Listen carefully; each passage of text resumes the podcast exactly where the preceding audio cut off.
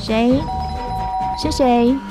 我哇，是我，我啊，是我，是我啦！谁在你身边？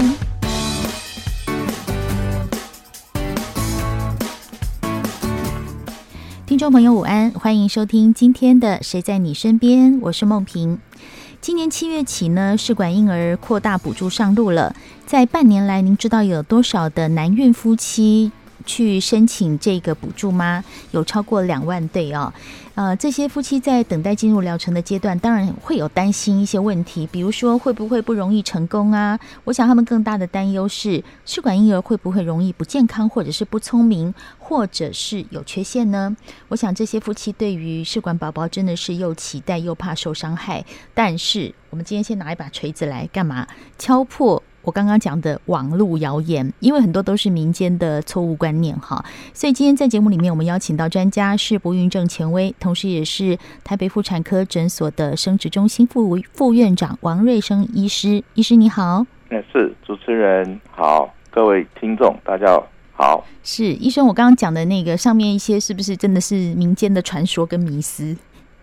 是的，嗯呃，因为还是有，因为目前的年轻人哈，嗯，他们对试管的接受度越来越高，对，呃，但是他还是会受到一些父母亲啊或者长辈的影响。嗯，是 对，所以我们今天要来拿一个锤 子敲破网络谣言哈。，是的是的是首的先，我们来看一下，有一些呃，可能传统的老一辈会告诉年轻夫妻说他们的担忧哈。例如说，有些人会觉得说，嗯，啊，这个试管婴儿会不会生下来的时候呢，他的先天不足哈？但是我比较好奇的是说，试管婴儿它其实跟一般婴儿它都是受孕之后在母体里面成长嘛，对不对？是的假设如果他在母体里成长，他是足月生产，那这个身高、体重跟智力会有先天不如不如人的状况吗？对，呃，其实呃，不孕症医学会哈、不不管是国外或国内，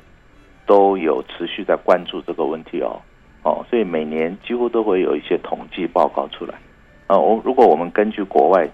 比较大规模的研究哈、呃，试管婴儿他身高跟体重哈、跟自然受孕的孩童没有没有差异的，嗯，是所以就是刚刚我提到这个，假设他是足月生产是啊，我们知道不足不足月的孩子，当然通常，呃，他在妈妈的那个肚子里养的还不够嘛，是哈，是所以是他没可错能会长出来，就是生出来的时候是比较小一点呐、是哦是那这是在指不足月的状况。是是足月的状况，不管它是试管婴儿或自然受孕，其实它的差异并没有太大。并没有太大，是的，嗯，所以好，第一个就是说，只要是足月生产，它的身高、体重、智力其实并没有先天不如人的是状是况，这样是对不对？是好，那另外一个就是说，有些人会认为说，呃，试管婴儿可能会不会天生有一些不全的不全的状况，例如呃，有些宝宝他可能先天的心脏不太好，或者是哪里没有发育完成，就归责于试管婴儿没有做好，这个状况是怎么样呢？其实也也是一直在关注，哦，像是学习力哦，有些人会担心，哎，试管婴儿跟自然受孕的小孩子哈、哦，他嗯的智力跟学习力会不会有落后的现象？在美国生殖学会两千两千年哈，两千二零年啊，二零二零年有报告，他们不论是阅读或者是他的数学、哦嗯考试成绩了哈，嗯，都没有差异。都没有差异，这个哦对是追踪了多久的资料判读出来的？他应该是这种至少十年以上吧，十年以是上，是所以就是十年前生出来的宝宝，然后他已经念到了十岁，是，然后看看这是十小学或年国中，对，哦，还喊到国中，就是嗯是说他呃，就是十年内数据是这样的是意思。是是，嗯，所以你刚提到说阅读跟数学，就针对这两个项目去看吗？他可能有其他的项目了，但是、嗯呃，应该应应该会评估一些他的学学习力吧，嗯哦，是那医生特别提到阅读跟数学这两样，是不是是就是一个文科一个理科的概 念？是是，其实 哦，其嗯实我们比较关注不是试管或者自然嗯受孕，但我可能会比较关注高龄的问题，啊，什么问题是？高高龄？龄孕高妇龄的是问指题，说妈妈对的妈妈高龄。有没有含爸爸？爸爸也会有，嗯，但但是因为怀孕是在母体中进行嘛，对不对？嗯嗯所以高龄孕妇她会对怀孕的影响哦，会我们是比较会关注的。意思是嗯说，其实我们对于这个孩子生下来是先天好不好啊？哈是，是，可能跟妈妈年纪比较有关哦。对，还有对这个是的到几岁是比较有关呐、呃因为我觉得这样好可怕，很多听 众因在为我收音们机旁边捏一把冷汗。 因为国建局哈、嗯他就已经告诉我们了，他建议三十四岁以上的妈妈都有可以做都有补助做羊膜穿刺的检查。嗯，这个意思就代表说，可能这些三十五岁以上高龄的孕妇，她可能染色体异常的比率就偏高，所以政府才会做这方面的补助嘛。嗯，是，三十四岁， 医生，你这样讲，我觉得那个收音机旁的听众啊，就就自己算一算，哎呦，我现在几岁？ 那我几岁以前要怀孕这样子的感觉？是是是。嗯，三十四岁以上的风险大概会是什么啊？如果高龄孕妇哈、她因为她卵子在体内哈、她会出错的几率会比较高，就嗯尤其是受精后哦嗯减速分裂，然后造成的出错率。所对，啊以什么她叫的出错？就嗯就是它染色体要分裂的时候会出错，因为我哦好们难哦细胞都是从一个细胞分分成两个细胞，然后分成四个细胞，这样一直分裂嘛。嗯在分裂过程中，哈，它染色体分配可能就不平均，就会产生所谓的唐氏症宝宝这种问题出来。嗯，是这个是在羊膜穿刺的部分，我们可以检查出是唐氏症宝宝对嘛？对，羊膜穿刺可以做。哦对，做得可是到您刚提到那个出错哈，嗯是不是有其他的问题会出错？例如说基因突变这一类呢？哦，当然基因突变也是有机会，但是染色体出错率哦哈、嗯，高龄的卵子就会比较高，并哦不是一定会造成唐氏症宝宝、哦。嗯嗯嗯，有一部分只是有一风险，是有一部分是在怀孕初期，它可能就停止心跳，它就会造成流产的现象。嗯是，所以高龄孕妇她本身除了染色体异常率比较高，就像唐氏症比率比较高以外，她流产率也比较高的。哦，是嗯是嗯嗯，就是不成功率这样是子。是的，哦，对是，所以刚刚其实呃，王月王瑞生副院长有提到说，宝宝先天的健康状况其实跟母体的年纪会有比较大的关系。是的，那如果跟妈妈的呃身体状况呢，就是说她可能并没有那么高龄了哈，是可能身体比较呃健康状况比较弱呢。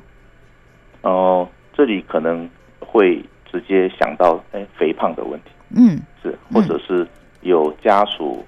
高血压这种疾病，遗传疾病嘛，嗯，所以这这这一类的妇女哈、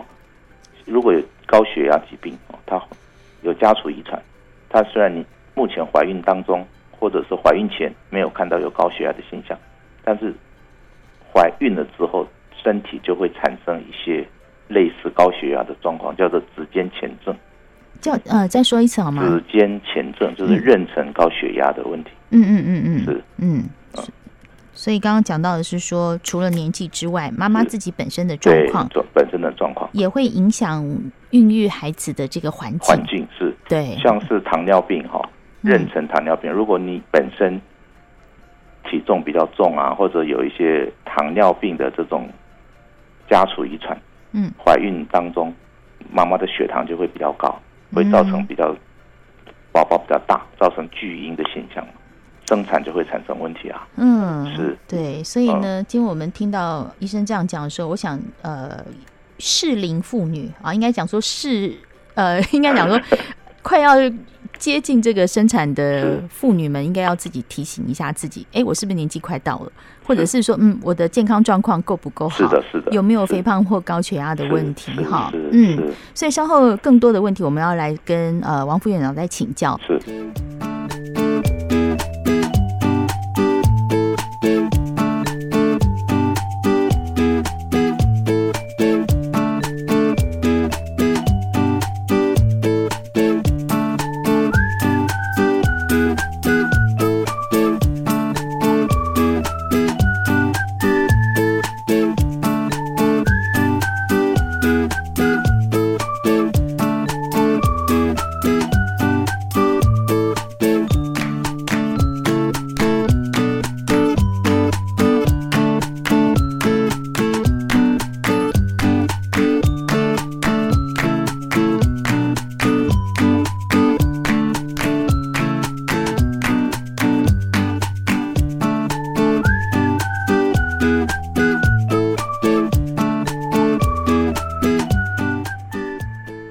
今天节目中，我们邀请到不孕症权威啊、我们王瑞生医师来到现在现场中，跟我们讲一下说，嗯，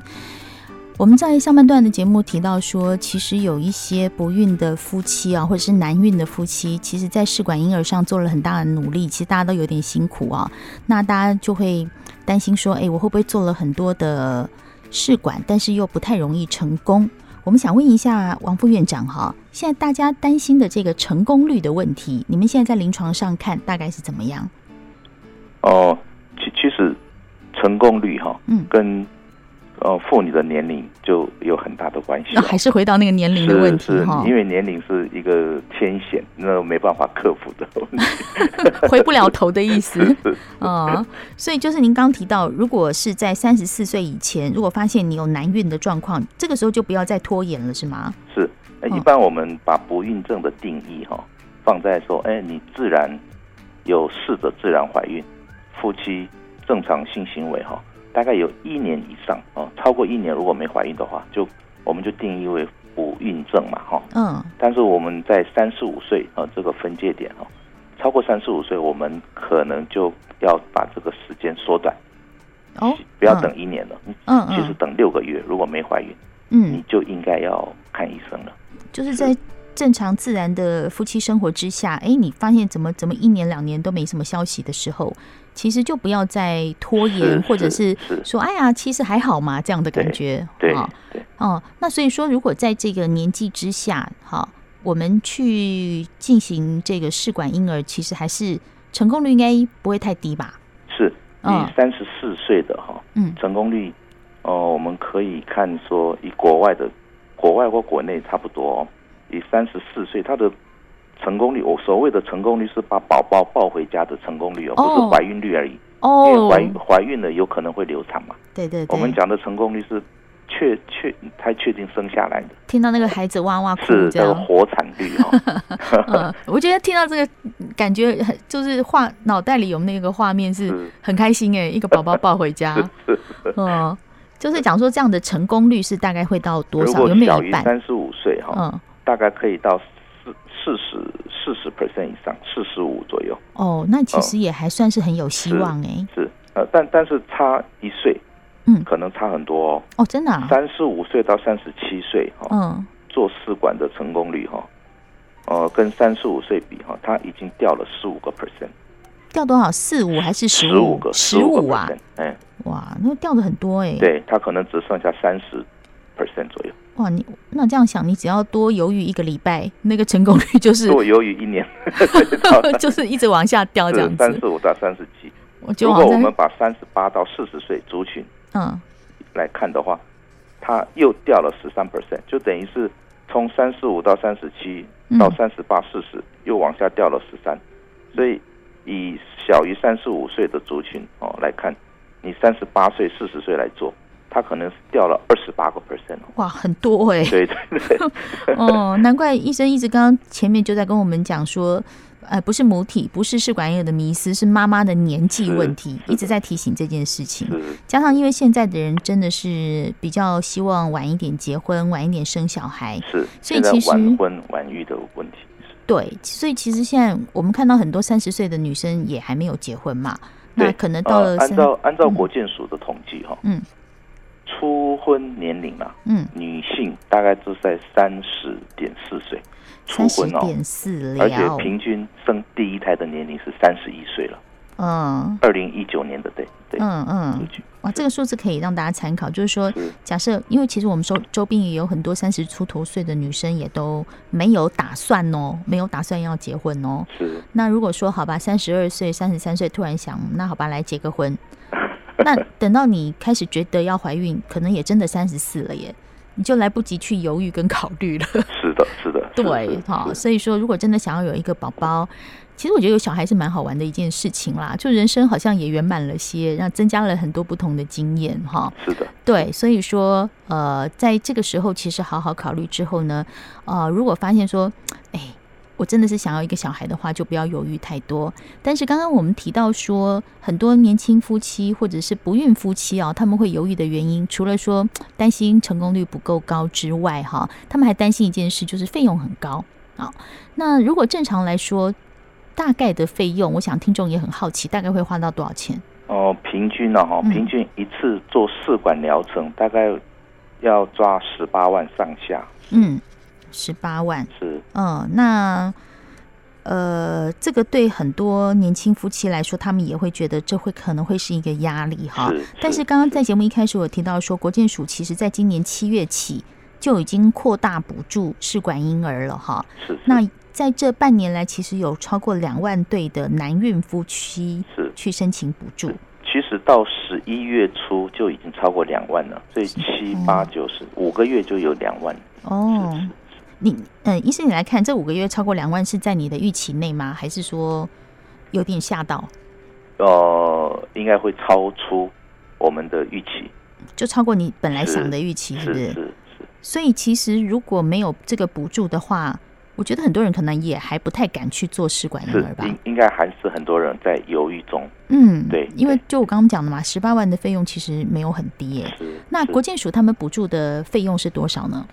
呃，其实它标准放得很宽哦，嗯它用年龄来分界，嗯哦嗯只要有中华民国国籍都是可以可可以进进进入申请的，是说妈妈还是说爸爸还是说其父亲中母亲都可以，都可以任，只要何一方其中一方是就可其中一以。方是哦，嗯嗯，然后他有低于四十岁以下哈，他补助六次，嗯，呃，补助六次，第一次是最高，第一次会补助到十万，哦哦对，哦，嗯然后第二次到最后第六次各六万，这样各六万。是是，那那嗯，我觉得政府在这方面鼓励生育还真的是蛮下功夫的啦是是。 嗯，是对，所以这个就是照年龄来来分嘛。嗯，那其他的呢？但是超过四十岁以上，嗯因为成功率会稍微降低，是啊，所以政府有可能考虑说，把把资金都都让年轻的去多试几次哈、嗯年纪大的他只只给付三次，哦，哦四十岁以上给付三是次是。但嗯第一次一样也是十万块，然后第二次、第三次是六万块，嗯嗯是嗯，是所以你看，连申请补助都要早一 点， 也是因为鼓励大家早一点生育啦。是是， 对，所以今天在节目中，我们请到了呃这个不孕症的权威王瑞生副院长哈。呃，其实我觉得从刚刚这个聊天的过程就发现说，在大家会担心的试管婴儿的迷思当中，其实什么如果做试管婴儿会会身高体重不够好啊，先天智力不够好，其实都不是这个问题。是的讲来讲去就是可能是妈妈的年纪太大的问题 是，我觉得好残忍的事 情。对啊，好，所以呢，鼓励你已经心里打算要结婚生小孩的女性朋友们，好、要把握这个黄金岁月，因为岁月不饶人呐、过去就过去了。是的，嗯，那医生还有没有什么要跟我们提醒的？呃，哦我我是提醒，如果有有意愿哈、要尽快生小孩的夫妻，应该是越早越好了，因为成功率或者是胎儿的健康都都是跟年龄相关嘛。哦嗯是嗯，对，就讲到最后还是个很残忍的结 果，就是年纪问题， 所以不会说因为做试管婴儿那个孩子长出来跟人家比不上人家，绝对没有这种事情。我们还是要再讲一次，应该不会哈的，因为嗯试管婴儿哈、嗯受孕的人他对小孩子应该是关注度是最高的，没因为错，他是好不容易怀孕的嘛。嗯，哦三千宠爱于一身呐、是嗯是，嗯所以他的教育或者他的关注度应该是受到的一些关注是比较好，嗯，所以他未来表现应该会也会比较好。对啊，用想的也是对不对？你看家里一个独生孩子，你你有多好的资源跟爱心在他身上，对吗？这种孩子一定不会差。是，嗯，今天很谢谢我们不孕症权威，同时是台北妇产科诊所生殖中心副主任王瑞生医师，在我们的线上跟我们讲了这么多宝贵的知识，谢谢您，好，谢谢，谢谢谢主持人，谢谢谢谢各位听众，谢谢。谢谢，谢谢您收听今天的《谁在你身边》，我是梦萍，我们下次见喽，